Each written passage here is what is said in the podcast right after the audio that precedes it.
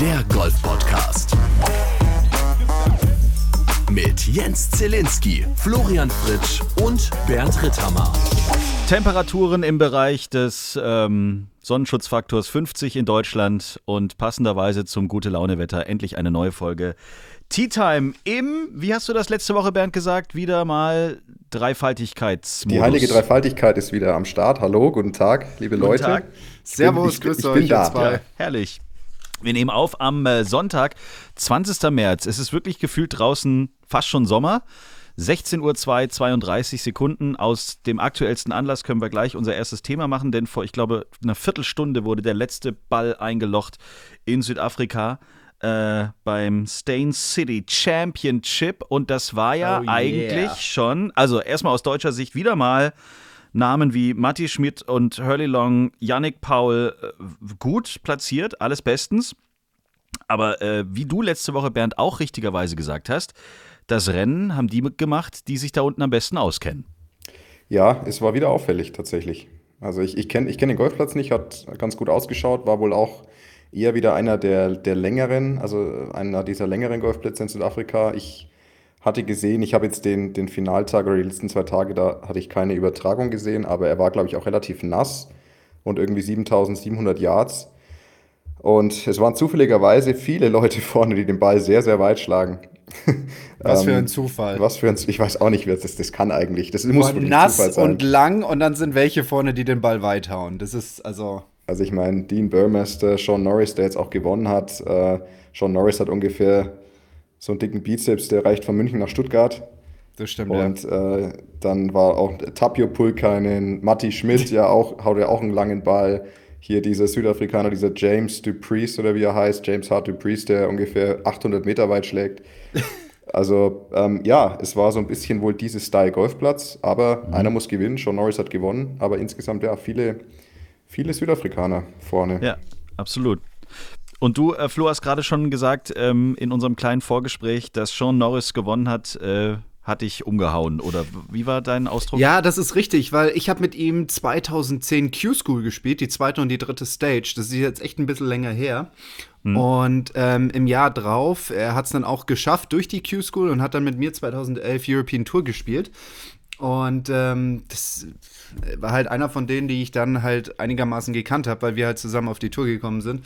Und ähm, man hat sich halt dann auch im, im laufenden Jahr, damals 2011, so unterhalten und dann hat er irgendwann mal gemeint, hey, ich kann jetzt eigentlich nicht mehr weiterspielen, weil mir ein, zwei Sponsoren abgesprungen sind. Er hat die erste Hälfte der Saison nicht gut gespielt. Die Sponsoren sind damals abgesprungen wegen ähm, sportlichem Misserfolg. Okay. Und dann hat er trotz European Tour Karte eigentlich nur noch zu Hause auf der Sunshine Tour gespielt, weil er sich nicht mehr leisten konnte, auf die European Tour zu spielen. Also sowas gibt's auch. Ja, also an, an alle unsere Hörer da draußen, nur weil man eine blaue Plakette irgendwie am Gürtel tragen ähm, darf, heißt es jetzt noch lange nicht, dass es auf einmal Bling Bling macht auf dem Konto. Ähm, das kann auch in die andere Richtung gehen. Und dann war er irgendwie vom Erdboden verschwunden, hab dann irgendwie gar nichts mehr von ihm gehört. Dann hat er unten seine Sunshine-Tour gespielt. Dann hat er jetzt letzt, ich glaube vor zwei, drei Jahren hat er sogar dann mal ein WGC gespielt, weil er dann in Südafrika richtig gut gespielt Nee, hat. Moment, da muss ich, da muss ich reingrätschen. Also fast Grätsch rein. Flo. Der hat, der hat sich ganz viel auf der japanischen Tour aufgehalten. Ah, okay. Der hat also schon viele Jahre dann in Japan gespielt. Das muss ja auch ein lustiges Bild sein. Ohne dass ich jetzt genau weiß, wie es auf der japanischen Tour ist, aber die meisten japanischen Golfer, die ich kenne, sind eher klein. Und Sean Norris ist halt so ein Riesenbrocken. Also, und, und halt auch so total, also einfach passt da überhaupt nicht rein. Und ich, ich weiß, dass er da, dass er da ähm, sehr erfolgreich und sehr lange schon gespielt hat, weil die japanische Tour auch tatsächlich extrem lukrativ ist. Also finanziell sowie auch, was das Thema Weltranglistenpunkte angeht. Also das ist ja auch immer das Lustige, wenn man bei den Masters dann auf einmal so ein, zwei Japaner sieht, die man überhaupt nicht kennt. Die man noch nie gehört die hat, man ne? wirklich noch nie, wo du sagst, wie kann das denn sein? Und das, ist, das liegt einfach daran, dass die japanische Tour lukrativ ist und die spielen da einen großen, einen guten Turnierkalender. Und die, die Anzahl der Weltranglistenpunkte, das ist ja so ein kleiner Schneeball, so ein kleines Schneeballding, Flo, wenn ich das jetzt richtig im Kopf habe. Das heißt, je stärker das Spielerfeld, desto mehr Weltranglistenpunkte werden verteilt. Und das heißt, also die, das schaukelt sich so von, von, von Woche zu Woche, von Jahr zu Jahr rauf, sodass die einfach in der, über Japan, über diese Tour, sich da weit hocharbeiten können und dann halt entsprechend durch die Weltranglistenposition dann mal ein, ein World Golf Championship mitspielen können oder halt eine Einladung zur Masters kriegen. Und Sean Norris hat es gemacht und der ist auch immer in den letzten Jahren, das ist immer lustig, weil der taucht dann immer irgendwo auf bei einem Turnier, ist, hat monatelang nicht gespielt, kommt aus Japan dann rüber und dann steht da irgendwie World Ranking 69. Und du denkst dir, hä? das stimmt, also das, äh, das ist ganz lustig, aber also der hat diesen Weg tatsächlich ähm, sehr exotisch gewählt, aber hat ähm, die letzten Jahre da immer wieder von sich hören ähm, gemacht und jetzt gewonnen. Ja. Wahnsinn. Ja, deswegen ja. finde ich das einfach so cool. Ja, weil ich ihn, weil, vor allem, weil halt einfach diese Geschichte in meinem Kopf da ist, im Hintergrund, dass er halt mal eine halbe Saison gar nicht mehr gespielt hat, weil die Sponsoren abgesprungen sind und ihn jetzt gewinnen zu sehen, das muss ja dann auch für ihn so gefühlt, obwohl er das jetzt garantiert zwölf Jahre später nicht mehr so sieht, würde mich wundern, wenn er da irgendwie nachtragend ist, so, so, so ein kleiner Reichsparteitag ist, so, ihr südafrikanischen Sponsoren, die mich damals haben fallen lassen, jetzt habe ich gewonnen in Südafrika, jetzt, ne? Genau geht nach Hause. Yeah, ja, süß. somit haben wir das ja. äh, Aktuellste, was wir in dem Moment, wo wir diesen Podcast aufnehmen, besprechen können, äh, abgehandelt. Wir haben viel Feedback bekommen zu unserer letzten Folge, Männer. Oh Vor Gott. allen Dingen äh, rund um unsere Beauty-Tipps gab es viel Post. Es kam sehr, man muss wirklich sagen, also in der gesamten Dachregion kam das extrem gut an. Freut die mich. Beauty, besser als unsere, ja, anscheinend besser als unsere Regelabteilung. Ja, ja. die Regelabteilung kommt bisher nicht so gut an, aber wir arbeiten. aber dran. die Beauty-Abteilung funktioniert, ne? Die Regelabteilung haben wir jetzt ja aus strategischen Gründen mal für 100 Folgen pausiert. das ist eine ähm, gute Idee. Und versuchen uns jetzt in anderen Themenfeldern. Also Beauty sollten wir weiter verfolgen. Nach äh, den Handpflegetipps aus der letzten Folge sollten wir uns spätestens für die nächste Folge was Neues einfallen lassen. Vielleicht das Thema Sonnenschutz oder Flo hält gerade in die Kamera Nagellackentferner. Nun, da weiß ich nicht also wenn da deine absoluten Stärken sind, dann freue ich mich auf dein Referat in der nächsten Folge. Nein, das muss ich jetzt natürlich auch auflösen. Ich habe hier so ähm, dort hinten, das seht ihr jetzt nicht, obwohl doch so ein bisschen versteckt hinter meinem Whiteboard ist so ein Kalender. Und ja. wenn ich darauf schreibe, um dann die, die, die, den Marker wieder ein bisschen zu lösen, brauche ich so Nagellackentferner. Ah, verstehe. Ja, da, okay. dazu habe ich ihn da, aber das hat jetzt eigentlich gerade gepasst, deswegen habe ich ihn in die Kamera gehalten. Okay, also wir kommen gleich zu jede Menge Fragen, die noch aus äh, dem Publikum gestellt worden sind in den letzten Tagen. Aber das Thema Beauty, also das wird uns weiter beschäftigen. Wenn ihr da für die nächste Folge was lostreten wollt, dann freuen wir uns über Post. In der Zwischenzeit ist Henrik Stenson, äh, Kapitän des Team Europe für den Ryder Cup in Rom geworden. Was sagen die Kollegen zu dieser Wahl? Ice, Ice, Baby. Ich finde es cool. Oh, ist, ein, ist, ist einfach eine Ikone des europäischen Golfs und trotzdem einfach immer irgendwo ein lockerer, lässiger Typ gewesen, finde ich, der Phasen in seiner. Also, ich finde, er hatte ja eine interessante Karriere. Das war jetzt nicht der Überflieger über die letzten 20 Jahre, aber wenn's, wenn er heiß gelaufen ist, dann war er nicht zu stoppen. Also, ich kann mich erinnern an diese, was war diese Saison, wo er quasi auf beiden Seiten des Teichs jeden in Grund und Boden gespielt hat, FedEx Cup gewonnen und war das nicht sogar im gleichen Jahr Race to Dubai noch gewonnen?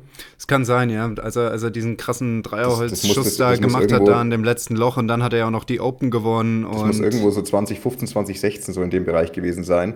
Und da war er ja wirklich, da ist er ja abgegangen, das war ja unglaublich. Und dann hatte er davor, aber ich kann mich erinnern, dass er, das war, das muss 2012 gewesen sein, da, habe ich, da hat er nämlich die, ich weiß nicht, ob es die SA Open war, da haben wir im Serengeti Golf Club gespielt in der Nähe von Johannesburg. Und da weiß ich noch, da war äh, Martin Keimer dort und die waren zu dem Zeitpunkt beim gleichen Management.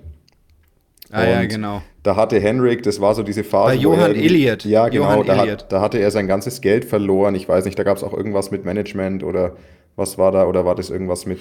Nein, glaub, das war so ein Brite. Das war so ein Brite. Ja, ja aber so, geht, so ein Zocker. Ja, ja, oder so, ja. Der Manager. Nee, nicht, nicht der, nicht der Golfmanager, sondern das war so ein Fonds so, so ein Fondsmanager. Und diesem Fondsmanager hat der Henrik, äh, sag ich mal, mehrere Millionen Euro gegeben, quasi zum, zum Anlegen. Ach, und die Scheiße. hat er komplett verzockt. Ja. Oh. Das ja. heißt, Henrik hat quasi, stand wirklich mit finanziell mehr oder weniger leeren Händen da und hatte dann in dem Moment, glaube ich, auch gar, keine, gar keinen Status, keine Kategorie. Irgendwie war alles einfach futsch. Ja. Und dann hat Martin Keimer gesagt, also dann hat der quasi, dann wollten da die Promoter, dass der da unbedingt runterkommt und spielt das Turnier. Und dann hat dieser Johan Elliott gesagt, der Manager damals von den beiden, ähm, Martin kommt, aber nur wenn Hendrik eine Einladung kriegt. Und ah. Hendrik kommt dann runter, Hendrik gewinnt das Turnier, Martin wird Dritter und dann ging es wieder bergauf. Ja. Okay, krass. Also Henrik ich habe jetzt gerade, ich habe vieles jetzt gerade am. Anfang habe ich gedacht, dass der Manager von den beiden die komplette Kohle von den beiden verzockt hat. Also sowas nicht, um das kurz war nochmal so richtig eine zu stellen. Anlage, so ein Anlagemanager. Ja, Okay. genau. Wow. Und ähm, nee, Henrik hat schon vieles erlebt. Der hat schon einiges mitgemacht. Also ähm, ist schon viel dabei. Da- Verzocktes Geld, ja. Also Ryder Cups hin und her, Siege hin und her, auf beiden Seiten erfolgreich gespielt, Players gewonnen, alles Mögliche. Ähm, also der hat schon, der hat schon einiges. War es Players? Ja, Players hat er gewonnen. Ja, die Open hat er halt. gewonnen. Die Players Championship? Die Players hat er gewonnen, sag ich mal. Ja, ich glaube schon, aber schon länger Die Players hat er, ja, das stimmt. Das war so eins seiner ersten größeren Siege. Aber ich glaube, dass er die Players gewonnen hat. Auf jeden Fall, was ich sagen wollte, das, was, was ich ja auch cool finde, ist, dass er, ich weiß, da wiederhole ich mich, der hat schon einfach all, einiges erlebt. Er hatte auch am Anfang seiner Profikarriere so einen Abschlaggips mit einem Driver. Also der Ball ging dann wirklich all over the place. Das haben mir jetzt auch viele Schweden in den letzten Jahren erzählt, die auch damals mit ihm auf die Tour kamen ähm, dass er da echt große Probleme hatte. Und das ist auch der Grund, warum jetzt auch sein Dreierholz zum Beispiel so, so, so stark ist, ne? Weil er halt einfach eine Alternative finden musste. Und das ist ja auch genau, weißt du, so, diese Attitude ist ja eigentlich genau das, was du brauchst, gerade auch für den Ryder Cup, dass du eben sagst, okay, ich treffe halt einfach auf Probleme, ja, auf vermeintliche Schicksalsschläge und versuche halt einfach das Beste draus zu machen und Lösungen zu finden. Deswegen aufgrund dieser Lebensgeschichte, aufgrund seines noch vorhandenen Leistungspotenzials, also man kann ja jetzt nicht sagen, dass er, dass er nicht competitive ist und dass er nicht wettbewerbsfähig ist, finde ich ihn eigentlich eine sehr, sehr gute Wahl für diesen Job. Und, das hat Bernd ja auch gesagt, er schafft es wirklich, diese feine Linie zu gehen zwischen seriös zu sein und, ähm, sag ich mal, ernst zu sein, wenn es wichtig ist, aber auch in den richtigen Momenten wieder Switch zu machen und ähm, Bernds legendäre Flachwitze zu zitieren. Ja. aber ob er dafür cool genug ist, das weiß ich nicht. Soll ich ihn gleich raushauen, wenn wir jetzt schon davon reden? Gerne. Mein Gott, wir kriegen heute, also die Brücken der Themen sind ja quasi Endlos. wow. Aber gerne. Ich spiele kurz das Intro, warte mal. Tea Time, der Golf-Podcast. Haltet eure Trolleys fest. Hier kommt der Hammergag der Woche.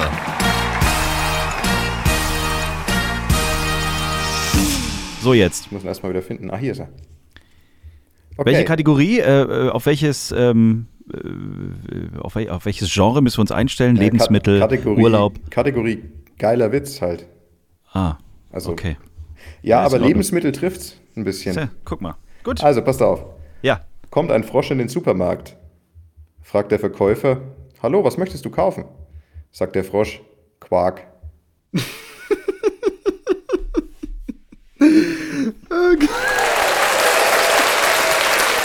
Schön. Oh, Doch, Mann. Der ist schön. Der ist schön. Ja, doch, der hat was. Der hat was. Der passt in jede Ja, Lebenssituation, das den kann man, den kann man mal bringen. Naja, machen wir mal weiter. Naja, gut. Whatever. Tea Time, Bleiben Sie bitte alle stehen. Stehen bleiben bitte. Bleiben Sie bitte alle stehen, bis er abgeschlagen hat. Dankeschön. Stehen bleiben bitte. Stehen bleiben bitte. der Golf-Podcast. Golf ist offiziell ein Reha-Sport. Was sagt ihr dazu? Ja, super. So fühle ich mich jedes Mal, wenn ich auf dem Golfplatz bin. Wie Offiziell ein Reha-Sport. Ihr geht zu eurem Arzt, lasst euch ein Rezept ausstellen über 10 Einzeltrainerstunden und kommt zu mir. Ja. So Hä? ah, das ist. Ah, Moment mal, das ist so ein Fritschs neues Geschäftsmodell. Ja, genau. ich unterschreibe Ihnen alles. Reha ist auch gut für, für, für die Augen und so. Jetzt im Ernst? Ja. Zu welchem Arzt muss ich da? Golf ist Also ein was- Reha-Sport und du kannst tatsächlich Reha-Sport verschrieben bekommen. Und wenn ein Golfclub mit einem Golftrainer, der dazu akkreditiert, akkreditiert oder zertifiziert ist, quasi Reha-Kurse anbietet, dann kannst du da quasi auf Krankenkassenkosten dran teilnehmen. Aber man muss ja auch mal wirklich sagen, also ich finde es legitim, weil es heißt immer Bewegung an der frischen Luft tut gut. Also ich meine, es gibt wahrscheinlich nichts, ja. was mehr drauf zutrifft an Bewegung an, der frisch, auf Bewegung an der frischen Luft als Golf. Für die Betagteren auf jeden Fall. Also mir tut's auf jeden Fall gut. Ja, ich glaube, dass wir, ich, ja, ja, also, Ich laufe draußen. Ja, aber muss ich jetzt ein Rückenleiden haben oder muss ich was am, Nein, an der Birne ist, haben? Oder? Ja, es ist für akut. Ja, also wenn du wirklich sagst, da sagt jemand, okay, sie brauchen ein bisschen Bewegung im Rücken und ganz ehrlich, ich meine, so viele Bewegungen, die wir im Golf machen mit dem Rücken, da gibt es wahrscheinlich kaum eine andere Sportart, wo du drehst, sag ich mal, nach, zur Seite neigst, nach vorne und so weiter und so fort. Also das ist richtig gut für die, die, sag ich mal, akut da was machen sollen, aber es ist auch freigegeben für welche, die gefährdet sind. Ne? Also wenn du jetzt jemanden hast, der hat einen Bürojob Und da, da weiß man so, okay, der ist vielleicht so ein bisschen gefährdet, Rückenleiden zu haben. Der könnte einen Reha-Golfkurs von der Krankenkasse bezahlt kriegen. Ich freue mich jetzt schon auf die Post, die wir in den nächsten Tagen bekommen werden von irgendwelchen Krankenkassen, von Ärzten, die nicht wissen, was sie jetzt tun sollen. Aber genau. wir werden alle versuchen, zehn Trainerstunden kostenlos da rauszuschlagen. Ich bin mir ziemlich sicher. genau, richtig. Denn wenn du Allianz. so. Ähm, ja, ne? Richtig. So, wir haben viel, viel Post bekommen ähm, aus der gesamten. Wegen Beauty. Aus der gesamten Dachregion. Nee, ja, Beauty eher, also das haben wir ja schon abgehandelt. Aber äh, viele Fragen kamen rein. Viele hat es zum Beispiel auch beschäftigt, ähm, wie das Profileben so ist. Wir haben schon oft drüber gesprochen. Alles okay bei dir, Herr Fritsch? Oder baust du gerade um? Müssen wir noch eine Schrankwand? Du, ich bastel gerade ein bisschen. Auch dazu, Und ich suche gerade nach einem Kugelschreiber. Ja, auch dazu gab es äh, viel Feedback zu, zu Kugelschreiber. zum GF. Geräusche Fritsch wurde oh. sehr oft genannt, weil das Neueste ist ja jetzt auf dem Tisch rumhauen. Haben viele äußerst nett gefunden. Wohlwollend. Wohlwollend gefunden. Nein, Melli zum Beispiel. Melli hat uns geschrieben über Instagram, ähm, sie würde gerne nochmal das Thema Kosten, Reisen, Preisgeld besprechen. Also, was kostet das Leben eines Profis auf der DP World Tour? Nehmen wir jetzt zum Beispiel, Bernd, deine nächste, dein nächstes Turnier. Ist ja bestimmt schon irgendwo geplant? Ich, über, ich überlege nur gerade, also wir können das gerne nochmal alles aufdröseln. Ich überlege nur gerade, ob wir nicht schon mal eine Folge diesem Thema gewidmet hatten wo hatten wir, wir schon. sehr ja, wir haben immer mal, hatten wir schon. immer mal wieder so, drüber gesprochen. Fangen wir mal an. Du, du hast einen Caddy, der kostet 1,5 die Woche. Also wir machen, wir müssen, wir müssen da gar nicht so aufbrezeln. Also ich sag mal so, wenn man auf der DP World Tour spielt, dann hat man Caddy-Pflicht. Das heißt also, man spielt im Schnitt, wir machen 25 Turniere. Für einen Spieler, der sich, der die Karte hält, aber jetzt nicht weit, ganz weit vorne ist, ähm, kostet der Caddy 1200 Fixkosten pro Woche. Und wenn man jetzt davon ausgeht, dass man zum Beispiel 500.000 Euro Preisgeld macht, aber nie gewinnt, dann kriegt der Caddy 7% davon. Und was sind das, 35 oder sowas ungefähr? Was sind das so grob? 7%, 7 von 550? 10% sind 50, ja genau. Also, nehmen wir mal grob 35 und insofern kommt man da irgendwo auf 35 und 5, also ungefähr auf 70 würde ich sagen. Das kommt schon hin. Für so eine ja, aber die 1500, die ich aufgeschrieben habe, die können schon sein. Ja, weil du musst ja auch manchmal, wenn wir international spielen und die Flüge sind weit, dann übernimmst du ja auch die Hälfte des, ähm, ja, bei wir, manchmal. Wir können auch 80.000 machen. Okay, jetzt sind wir nur beim Caddy und haben schon fünf verschiedene Caddy. Zahlen. Das, also wir nehmen, pass das auf, fühlt 80, sich gut an. 80.000 Caddy. Und wenn wir jetzt sagen, ich bin 25 Turniere und wenn ich jetzt davon ausgehe, wie ich reise ähm, und, und wohne bei Turnieren, das ist jetzt nicht total alles auf Sport günstig, aber ich fliege jetzt zum Beispiel auch selten Business Class dann, würde mich ein, dann muss man einen Schnitt nehmen von Interkontinentalturnieren und von europäischen Turnieren. Ich sage mal, meine Kosten belaufen sich wahrscheinlich pro Turnier für mich persönlich auch nochmal auf irgendwo 15, naja, vielleicht im Schnitt 1500 Euro für meine Ausgaben pro Turnier, die ich habe für Hotel, Flug und Essen. Zeugs. Ja? Mal 25. Das heißt, das sind nur die Ausgaben, die ich, ha die ich habe, ohne, Co also du bist schon im sechsstelligen Bereich, ohne alles andere. Dann hast du noch private Ausgaben, dann hast du noch Coach, dein Management kriegt einen Prozentsatz vom, manchmal vom Preisgeld oder auch von, von den Sponsoreneinnahmen. Okay. Also es ist definitiv sechsstellig. Ähm, ich sag mal, wenn man es halbwegs günstig macht, dann würde ich sagen, man ist ähm, rein bei den Berufskosten irgendwo so bei 120.000 vielleicht im Jahr und dann kommt halt dein Privatleben dazu. Mhm. Challenge Tour kann, kann, deutlich geringer sein, wenn du kein Caddy nimmst. Die Turnierausgaben sind nicht so viel anders, aber du kannst dir natürlich rein theoretisch die komplette Caddy-Sache sparen. Auf der Challenge Tour, der nur Challenge nicht auf der DP World Tour, da müsst ihr einen Caddy Wir haben. Wir müssen einen Caddy haben. Das heißt ja. also, auf der Challenge Tour, sage ich mal, kann man eine Saison, die Berufskosten der Saison mit 50.000 bestreiten, würde ich sagen. Ja.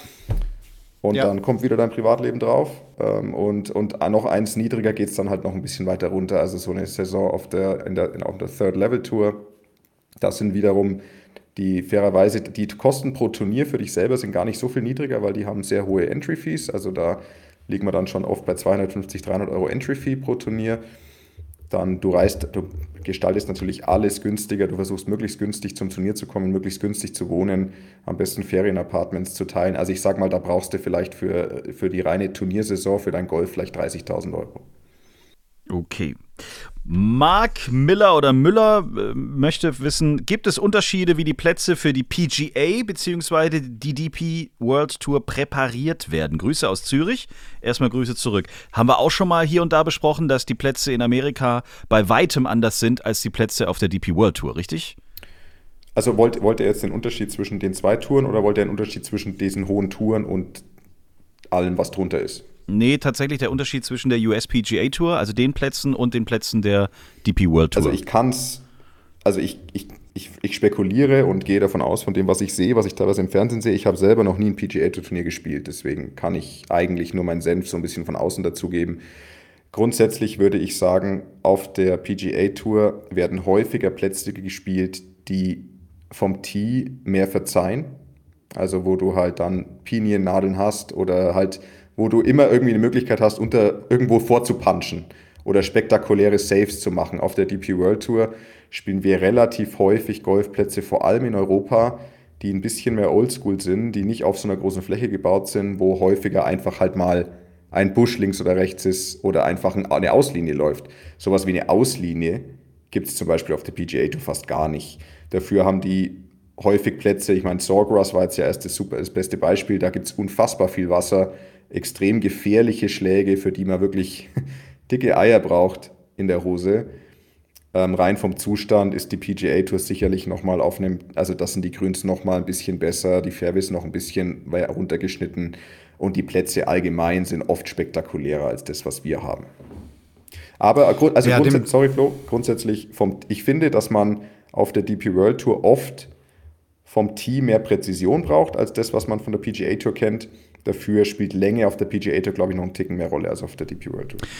Diego von Büren hat uns geschrieben. Hallo zusammen, danke für den sehr coolen Podcast. Während der letzten Folge und der Erklärung von Bernd, warum er auf ein Turnier verzichtet, habe ich mich gefragt, ob Bernd oder Florian mal erklären könnten, was genau auf der Einspiel- oder Proberunde angeschaut und gespielt wird. Eventuell auch im Vergleich, wenn sie das erste Mal auf einem Platz sind oder dann beim fünften Mal oder so. Fände ich sehr spannend. Vielen Dank, liebe Grüße, Diego.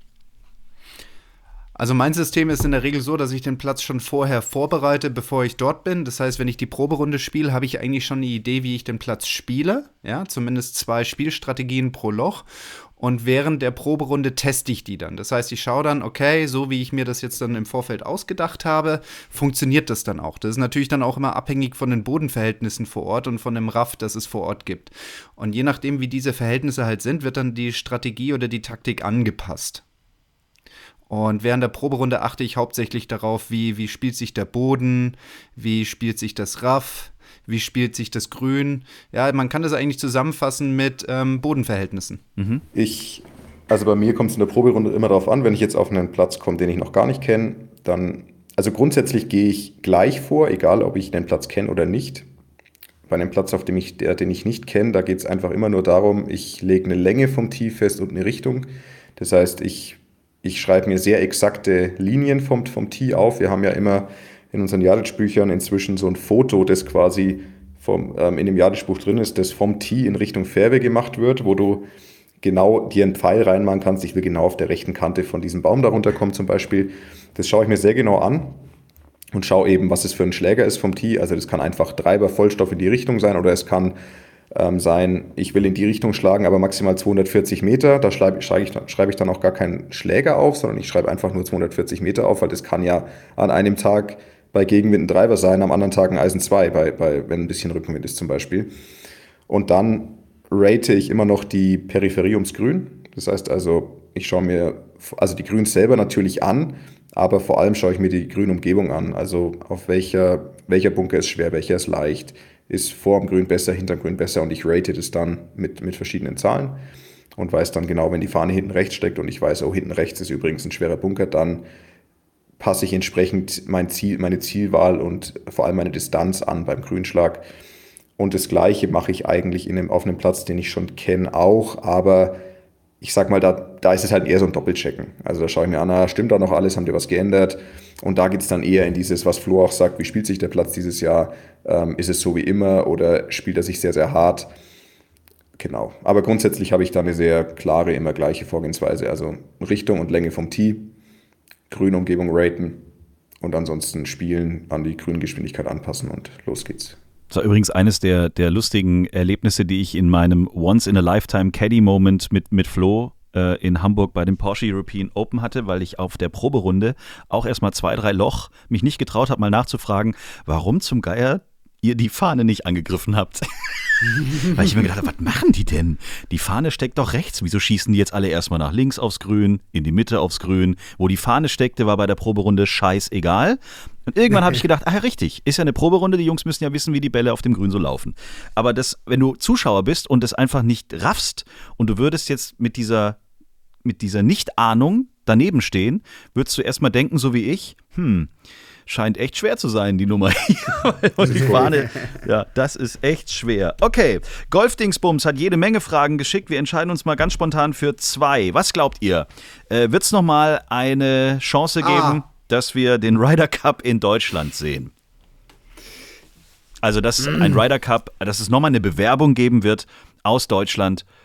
Austragungsland des Ryder Cups zu sein. Ich fände es ja geil, aber wir haben es ja schon mal probiert, beziehungsweise dann doch nicht gemacht. Wir haben es zweimal probiert sogar. Oh, wow. Okay. Wir haben es sogar zweimal probiert. Lass mich, äh, lass mich lügen, 2018 und 2020 oder 2016 und 2018. Wir haben es tatsächlich zweimal probiert und zweimal hat es nicht geklappt. Einmal hat es daran gescheitert. Damals war ja noch diese riesen, riesen, riesen Geschichte. Ähm, ihr könnt euch vielleicht noch erinnern, Thomas de Maizière, der gesagt hat, nee, wir übernehmen nicht diese 6 Millionen Garantien, ja, weil eben Golf eine Randsportart ist. Dabei gehören wir zu den 10 größten Sportarten in Deutschland. Und Italien hat 80 Millionen Garantien übernommen für den Ryder Cup, der jetzt in Rom stattfindet. Und die 6 Millionen waren in Deutschland nicht machbar. Ähm, und dann ging es ja auch noch um die Mehrwertsteuergeschichte. Wie dem auch sei, die Frage ist ja, soll es, wird es so etwas noch in Deutschland geben? Ich würde sagen ja, weil ähm, wir haben am, am, Ende braucht es wahrscheinlich dann nur eine Person, die Geld hat, die das garantieren kann. Ich meine, Dietmar Hopp hat ja damals auch den Solheim Cup nach St. Leon Roth geholt, ja, was, was eine echt eine coole Sache war. Und warum auch nicht mit dem Ryder Cup? Gut, ich gebe jetzt zu, das wird vielleicht ein Euro oder zwei ein bisschen mehr kosten als, als, als der Solheim Cup. Ähm, aber ich, ich kann mir nicht vorstellen, dass so etwas gänzlich nie passieren wird. Also ich würde sagen, ja, es, es wird es irgendwann mal geben in Deutschland. Wie viel, äh, wo sind wir denn jetzt gerade eigentlich? Also ist Rom jetzt der nächste europäische Austragungsort? Wissen wir schon den übernächsten? Nee. Doch, eigentlich schon. Eigentlich müssten wir den wissen. Du meinst okay. den, den, den, übernächsten europäischen? Ja, wenn es wieder in den USA also. ist. Wenn es wieder in den USA Nee, nee, ich meinte tatsächlich den europäischen. Ob wir den schon kennen oder wie lang diese Vorlauffrist ähm. ist oder der Vorlauf ist, wenn man sich bewirbt. Nur, dass wir uns vielleicht mal Hoffnung machen können, ob es vielleicht schon 2000, was ist es dann? Ja, den, den wissen 27. wir schon. Und zwar in Adam Manor in Irland. Oh, cool. Alles, glaube ich, stimmungstechnisch garantiert eine, eine Krachernummer, aber das ist eigentlich egal, wo der Ryder Cup ist, da ist immer was los. Adam Manor im County Limerick. Okay. Also wir brauchen, was hast du gesagt? 6 Millionen plus X? 6 Millionen. Okay, also wir sammeln ab heute einfach Kohle und dann ja. gucken wir mal, ob wir den Ryder Cup äh, nach Deutschland zurückholen 10 können. 10 Euro. Von, Crowdfunding. 10 Euro von jedem. Oh, das wäre doch mal lustig. Warum haben wir das denn nicht probiert? Crowdfunding. Gut, es könnte jetzt sein, dass ich was komplett Falsches in die Welt setze, aber ich glaube, es so ist oft? damals tatsächlich an einem Euro mehr Verbandsbeitrag für die DGV-Mitglieder gescheitert. Stimmt, das war das. Richtig. Aber warum? Also jeder von uns, jeder, der in einem deutschen Golfclub Mitglied ist, hätte einen Euro mehr zahlen sollen. Über richtig? vier oder fünf Jahre, irgend sowas. Da gab es dann so einen Zeitraum, oh. wo man oh. gesagt hat, jedes Jahr quasi, es hätte jeden über vier oder fünf Jahre fünf Euro gekostet. Jeden, jeder, der Mitglied ist in einem Golfclub, der Mitglied im DGV ist. Und ähm, Warum haben wir das nicht dann? Also das kam das von, von den ganzen Mitgliedern? Nee. Das wurde von den, das wurde von den Delegierten abgelehnt und zwar beim DGV Verbands, äh, Verbandstag. Und die, die Mitglieder, also die Delegierten beim Verbandstag, sind die Golfclubs, die Mitglied im DGV sind, weil du als Mitglied in einem Golfclub bist nicht Mitglied des DGVs, sondern der Golfclub ist Mitglied im DGV. Und die Golfclubs haben sich gegen den Ryder Cup positioniert. Oh Mann! Das war eine gute Idee auf jeden Fall. Hey, Wenn Günther am Samstag seine neun Lochrunde spielen will mit Sibylle, dann hat einfach Günther mit Sibylle im Oktober eine neun Lochrunde zu spielen. Dann geht da halt einfach nichts wie ein Ryder Cup. Ja, aber wenn Günther danach mit Sibylle noch ein heißes Date haben will, kann er doch mal den Euro investieren, verdammte Hacke, dieser Günther. Ja. Und Sibylle vielleicht auch.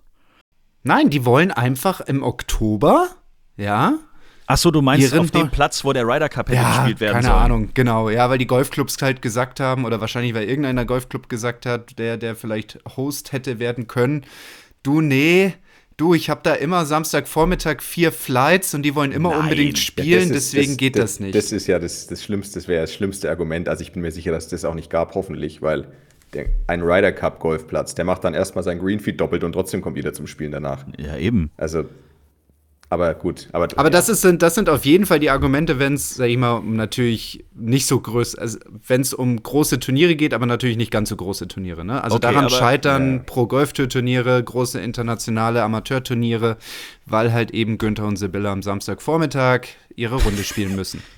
Günther und Sibylle, falls ihr da draußen uns zuhört, tut, mir, tut uns leid. wir, wir würden euch ein Hotel bezahlen, dass ihr dann an dem Wochenende vielleicht woanders spielt. Oder keine Ahnung. Mann, ey, aber ich fände es richtig cool und ähm, vielleicht können wir da nochmal noch mal nachlegen. Äh, auch von Golfdingsbums die nächste Frage und da sind wir auch wieder bei einem wichtigen Austragungsort und das kommt nicht nur von ihm, sondern es kommt von ganz vielen immer mal wieder. Wann, wie, wo? Tea Time Golf Camp in der Mitte der Dachregion. Für Ja, viele, die uns vielleicht seit kurzem erst zuhören, es gab schon ein Tea Time Golf Camp im schönen Bad Griesbach in der Nähe von Passau. Ähm, und zwar genau äh, einen Tag vor dem Lockdown haben wir dann, waren wir fertig. Also wir Das sind gerade so, vor der Pandemie haben wir noch schnell so ein, so ein Ding durchgezogen und dann war Feierabend. das stimmt. Aber Seitdem kommen immer mal wieder die Fragen rein, aber es war schön. Wir waren eine kleine Gruppe, Bernd war da, Flo war da, jeder hat richtig was gelernt. die Mitte und- der Dachregion, das ist ja fast bei mir, würde ich sagen. Wieso ist die Mitte der Dachregion Mitte wie immer Bayern? Dachregion. Schweiz, Österreich. Wieso Ja? ist Bayern in der Mitte? Das musst du mir jetzt mal erklären. Einfach so aus Nimm der doch mal, Sicht die, auf also, eine. ja, also entschuldige mal. Nimm doch mal dieses Territorium und Das überleg dir, wo die Mitte ist. Also Deutschland sitzt ziemlich zentriert über der Schweiz und über Österreich, so in Genau. der Mitte. Und wenn ich jetzt in der Mitte von Deutschland einen Faden hochziehe, bin ich natürlich, wenn ich beim Magus im Land lebe, ist natürlich Bayern immer in der Mitte. Aber ist es so? Nee, beim Magos ist Franken in der Mitte. Also da, wo ich, ich bin ja in der Nähe von Augsburg und Davo, Davo ist ein Auto ruhig braun. und keine Örtlichkeit. Gott. Davo. Ist ja jetzt erstmal wurscht, es wäre trotzdem, also gut, wir werden natürlich dann die Mitte der Dachregion finden. Aber Zelle. ein Tea Time- ein Tea Time Golf Camp ist noch nicht beerdigt. Das kann man dazu sagen. Wir haben die Idee nicht jetzt irgendwie, ähm, wir reden weniger über Regelfragen, wir können gerne mehr über ein Golfcamp sprechen, um es mal so zu sagen. So um 17. August rum? Warte, muss ich kurz gucken? Urlaub. Wie Ja, ich Urlaub? bin danach im Urlaub. Wie Urlaub? Nach dem Trainingscamp brauche ich Urlaub. 17. August. ja, da so im Dreh rum. Du schaust mal in den Kalender rein, das wäre jetzt etwas, was bei mir spontan gehen würde. Da habe ich ein Meeting um 9.30 Uhr, aber das findet jede Woche immer mittwochs statt. Okay, 17. August. Wir halten das mal gerade spontan fest. Gut, dann hätten wir auch diese Frage äußerst positiv beantwortet. Bernd, wo machst du Urlaub? Dann könnten wir das ja auch da machen. Das weiß ich noch nicht. In der Mitte der In der Dachregion. Mitte der Dachregion vielleicht. Das wäre lustig. Hallo Bernd, hast gar nicht gewusst, ne? Hallo. So, Ne, Jung? Das sind Günther und Sibylle. genau. Die machen mit dir jetzt hier eine Woche Powercamp, weil zu Hause findet der Ryder Cup statt. genau. Ah, so, dann haben wir auch lustige Mails natürlich bekommen, unter anderem hier von Timo, Timo Running. Das äh, bedeutet, dass er wahrscheinlich sehr gut im Rennen ist und er würde uns drei einfach mal gerne sehen, wenn wir 1500 Meter volle Kanone gerannt sind. Er würde uns gerne einfach dann an der Ziellinie treffen und findet das wahrscheinlich lustig, dass Golfer 1500 Meter sprinten wahrscheinlich nicht so seins oder unsers ist und dann fände das ganz, also so, solche Mails kriegen wir immer mal wieder. Also ich könnte So. dann, wenn, wenn ich dann nach 1500 Metern da liege, wahrscheinlich ein perfektes Testimonial für Asthma-Spray abgeben. So, wo wir dann wiederum auch die Kurve zu unserem neuen Gesundheitstipp, äh, zu unserer neuen Benchmark in der nächsten Folge dann bekommen. So, das müssen wir aber jetzt gar nicht kommentieren. Wunderbar. Ähm, ja, viele wollen jetzt schon mal so langsam in die Vorberichterstattung zu den Masters äh, Uh. Und Colin würde sich sehr darüber freuen, wenn wir nach jeder Masters-Runde einen aktuellen Tagesrückblick mit einer Sonderfolge bei Tita machen werden. Dem gebe ich hiermit schon mal eine klare Absage, Freunde. Tägliche Podcasts äh, von Tea Time gibt es nur, wenn wir zum Beispiel in Eichenried bei dem BMW International Open sind oder wenn wir bei der Challenge Tour sind oder so. Also auf deutschem oder auf, auf bei Turnieren in der Dachregion, würde ich jetzt mal sagen, machen wir das gerne. Aber äh, Masters ist ja, boah, das ist ja, nee, das, also wenn wir vor Ort wären vielleicht, aber das ist ja. Vielleicht werden wir ja irgendwann mal eingeladen und können mitspielen, dann kannst du wieder Caddy machen, Zille. da mache ich gerne Caddy, mein lieber Socken. Da muss ich, dieses, dieses, da muss ich diesen Maleranzug anziehen. Ne? Pass Das auf, dann gehen, dann gehen Bernd und ich mal für eine Saison in Japan spielen und dann sind wir dabei. Dann sind wir am Start. Würde auch bedeuten, dass du deine Flugangst überwunden hast, Flo. Ne, ich nehme wieder die Queen Mary oder wie auch immer das Schiff da heißt, in New York in vier Tagen. Auch gut. Äh, genau, aber die Masters, das hattest du vorhin schon mal angesprochen, Bernd. Ähm, das ist ja jetzt auch interessant. Das habe ich vorhin im Interview bei der DP World Tour auch gesehen. Äh, für Jean Norris. Der ist jetzt irgendwie mit dem Turniersieg in die Top 60, glaube ich, gerutscht. Und wenn er sich jetzt nächstes Wochenende nicht ganz doof anstellt, könnte er plötzlich auch bei den Masters dabei sein, weil die 50 Besten ja dort aufziehen dürfen. Das ist schon dann geil, dieses Gefühl, oder? ja, das glaube ich. Also das Gefühl würde ich auch nehmen. Ja. Also ich glaube, wir beide haben schon ein bisschen was erlebt im Profisport. Ich muss ehrlich gestehen, eine Masters-Einladung war noch nicht dabei. Ähm, Augusta Aber du hast durfte ich schon mal zumindest auf spielen. dem, genau, du hast Ja. auf dem Platz zumindest schon mal gespielt. Und auf Da- dem Wikipedia-Eintrag sind auch meine Bilder. Da warst du noch ein bisschen dicker, oder? Ein bisschen ist gut. Hatte so 97 Kilo. Hm, War fast dreistellig. Ein illustrer Zufall hat mir diese Bilder mal zugespielt. Ich kann sie gerne mal wieder posten. Das machen wir rund um die Masters ja jedes Jahr. Ich glaube, auf unserem Instagram-Kanal kann man sie immer noch finden. Flo in Augusta. Äh, ja, wir wollen jetzt nicht über die Körperfülle weiter sprechen. Das ist ja auch ein bisschen. Vielleicht sitzt es noch tief und dann kommt es wieder hoch und so. Das ist, muss man vorsichtig sein. Richtig, danke. Okidoki, ich guck mal eben, was wir noch nicht beantwortet haben. Achso, hier mal kurz die Frage an die Menschen, die in der äh, Mitte der Dachregion leben. Frage von Mike. Gibt es im Umkreis von München einen Golf-Pro-Kollegen, der spezialisiert ist auf Patten? Bernd Ritthammer. jemand? Bernd Ritthammer. Bernd ist- Ritthammer nicht. Einen Golf-Pro-Kollegen, der speziell. er möchte seinen Patten verbessern und ist da irgendwie rund um München noch nicht so ganz glücklich geworden. Also jemand, der relativ gut darin ist, würde ich sagen, ist Arne Dickel aus dem Münchner Golfclub. Also ich weiß, dass ähm, Pas Pascal Proske, auch aus dem Münchner Golfclub, ähm, ich weiß, dass der sich sehr, sehr viel mit Patten beschäftigt, auf jeden Fall. Also äh, hat, macht da auch viel mit dem Thema Optik, ähm, Alignment und solchen Sachen. Also das ist jetzt der, der einzige, der mir jetzt gerade so spontan einfällt. Ähm, ansonsten, aber ich wüsste da auch zu wenig. Ich, da da hat, Flo wahrscheinlich sogar noch eine bessere Ahnung als ich. Ja, aber man kann ja mal im Münchner Golfclub vorbeifahren äh, und mal gucken, lieber Mike. Vielleicht wirst du ja da fündig. Wenn ihr noch Fragen habt, weil ich glaube, wir sind jetzt so relativ durch. Wenn ihr Fragen habt, äh, wir freuen uns jederzeit, wenn ihr uns eine schickt über Instagram, Facebook oder t-time.golf. Noch mehr freuen wir uns, wenn ihr uns eine Voicemail schickt, weil dann können wir die hier direkt abspielen und dann seid ihr Teil von Tea Time, der Golf-Podcast. Oder wenn ihr sagt, ey, ich habe jetzt 50 Fragen gesammelt, wir brauchen eine ganze Folge für meine Fragen, laden wir euch natürlich auch gerne mal hier als Gast in eine Folge ein und dann könnt ihr eure Fragen losschmettern. Macht es mir ein bisschen einfacher, was die Vorbereitung der Sendung angeht, weil dann liegt das alles in eurer Hand. Also, wenn ihr mal zu Gast sein wollt, einfach melden. Was haben wir wieder vergessen, die Herren? The Players Playlist. That's right. Tea Time. Die Players Playlist.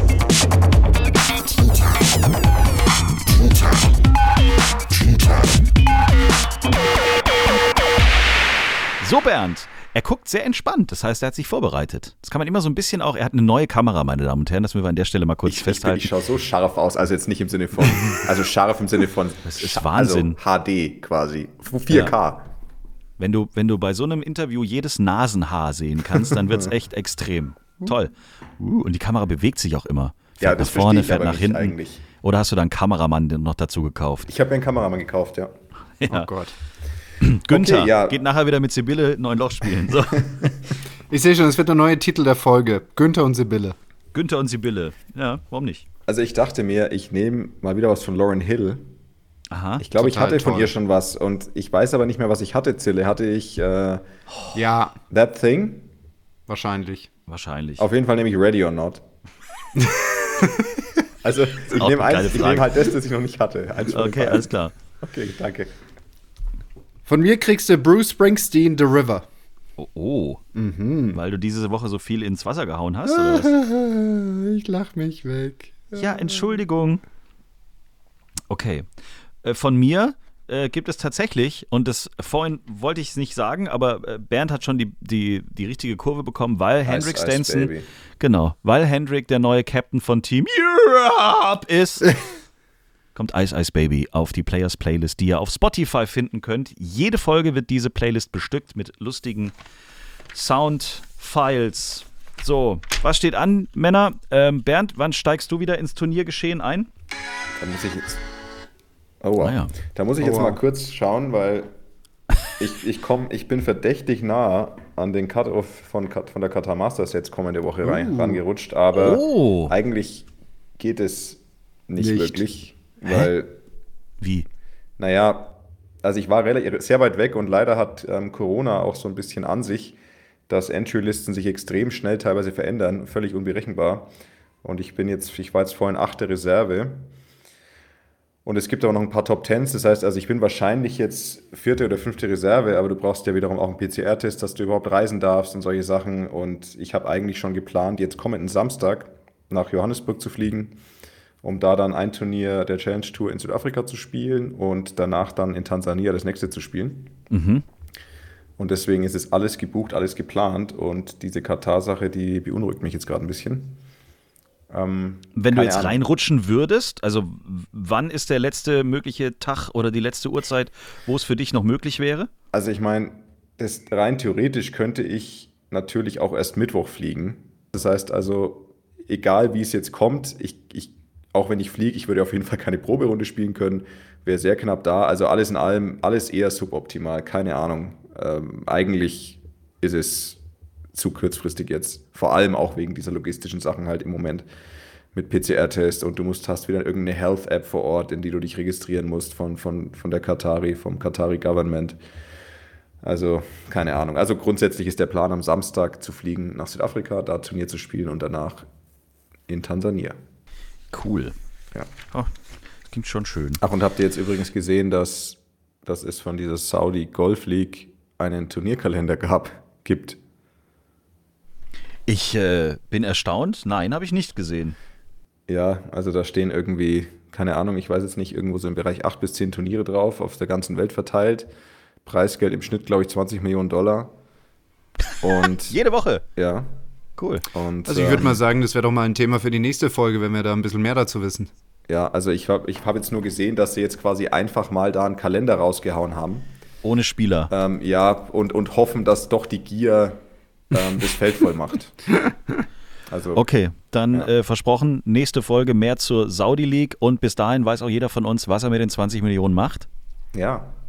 Weil wenn da sich jetzt, wenn da jetzt keiner spielt, dann müssen wir ja überlegen, was wir ihnen für Alternativen anbieten. Eben. Mit dem Geld kann man was machen. Wir könnten Gutes spielen, machen. nehmen das Preisgeld mit und finanzieren den Ryder Cup in Deutschland.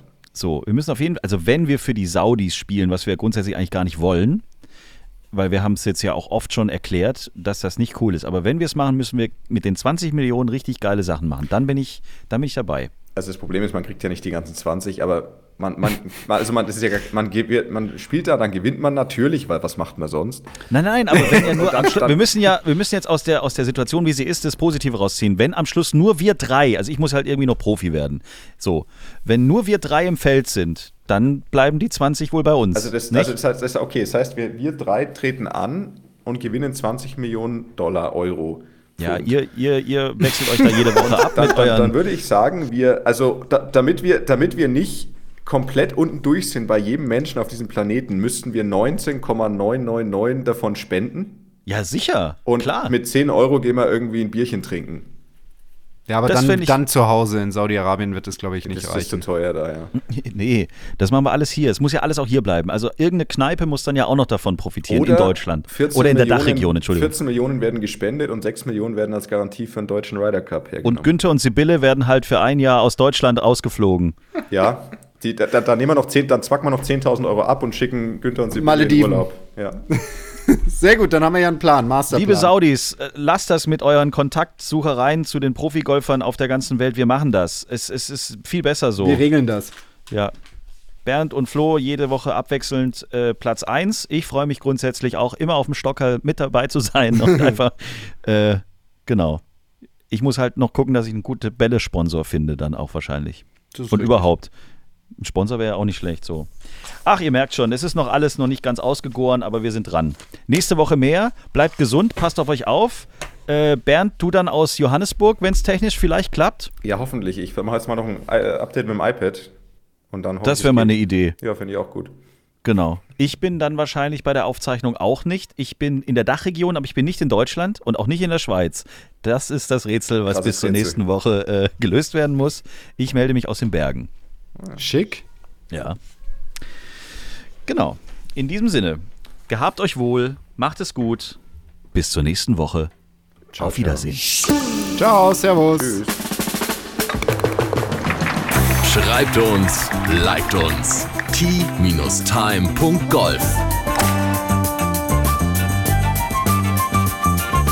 Tea Time, der Golf-Podcast. Auch auf Facebook und Instagram. Tea Time. Tea Time ist eine Produktion von Pot Ever. Infos und noch mehr spannende Podcasts gibt's auf potever.de.